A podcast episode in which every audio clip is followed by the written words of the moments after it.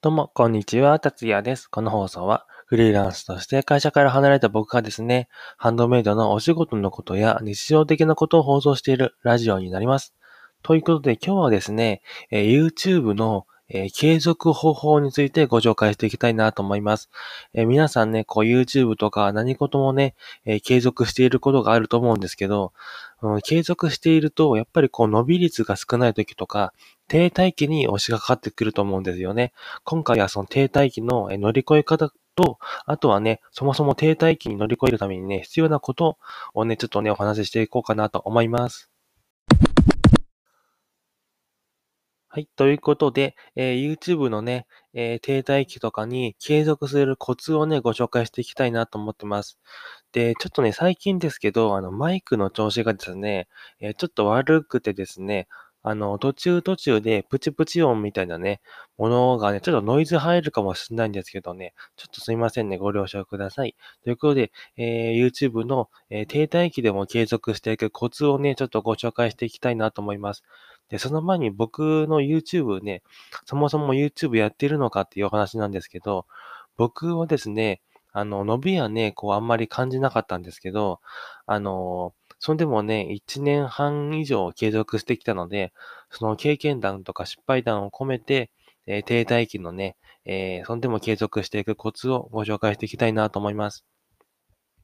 でですね、僕なりの方法なんですけど、この停滞期？あの、停滞期って誰しも起こるんじゃないかなと思ってまして、あの、停滞期って、あの、何事にもね、もうなんか、新しいことを始めると、あの、すぐに押しがかっていく最大の難関かなと思うんですけど、あの、例えば、なんかサッカーとか、あの、スポーツとかでもいいんですけど、とりあえずサッカーにしますか。サッカーだと、あの、やり始めると、普通にドリブルすらできなかった時でも、結構ドリブルとかもできるようになってきて、そのうちね、フェイントとか、まあ、シュートもね、綺麗に決まるようになってきたりね、すると思うんですけど、途中からですね、こう、伸びしろってなくなってくるんじゃないかなと思うんですよね。で、こんな感じに伸びしろがなくなってくる時が、やっぱ停滞期かなと思ってまして、その、えー成長を感じるづらくなった時から、どんだけ頑張れるかっていうのが一番のね、え継続の、この、抜け出すね、秘訣なのかなと思ってまして、僕もですね、あの、YouTube で1年半ぐらい継続しているんですけど、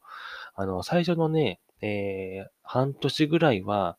一気にですね、150人ぐらいの登録してくれる人がいまして、で、200人ちょっと超えた頃からですね、僕の停滞期が始まったんですよね。で、現在も本音で明かしちゃうと、登録者が244人ぐらいになったんですけど、そこからの伸びっていうのがなかなかですね、こう上がらなくて、上がっては下がって、上がっては下がってっていうのを、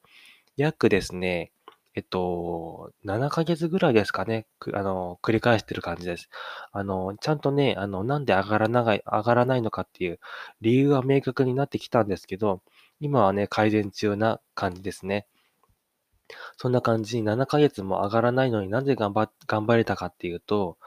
まあ、そもそもなんですけど、あの、停滞期を抜け出すためにはですね、あの、好きなことを発信しているかっていうことと、頑張りすぎずに頑張れているかっていうのがね、大事かなと思ってまして、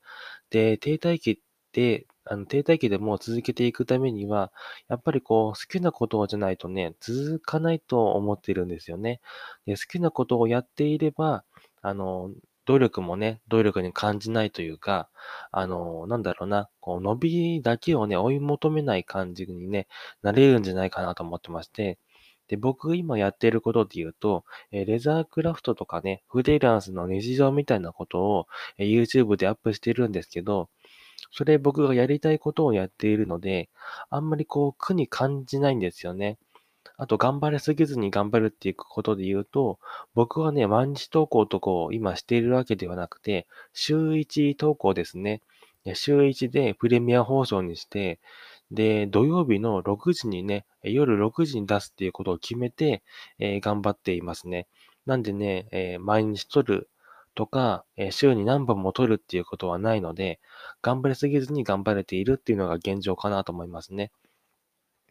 で、好きなことをして、で、頑張りすぎても、あの、結構ね、えー記録というか、あの、頑張りすぎてね、燃え尽きてしまったり、頑張りすぎないと、あの、向上心がなくなってしまって、気力がなくなってしまったりするんでね、程よいコントロールが大事だなと思いますね。で、こんな感じに停滞期をね、えー、乗り越えていくには好きなことを発信するのがやっぱり大事だなと思ってます。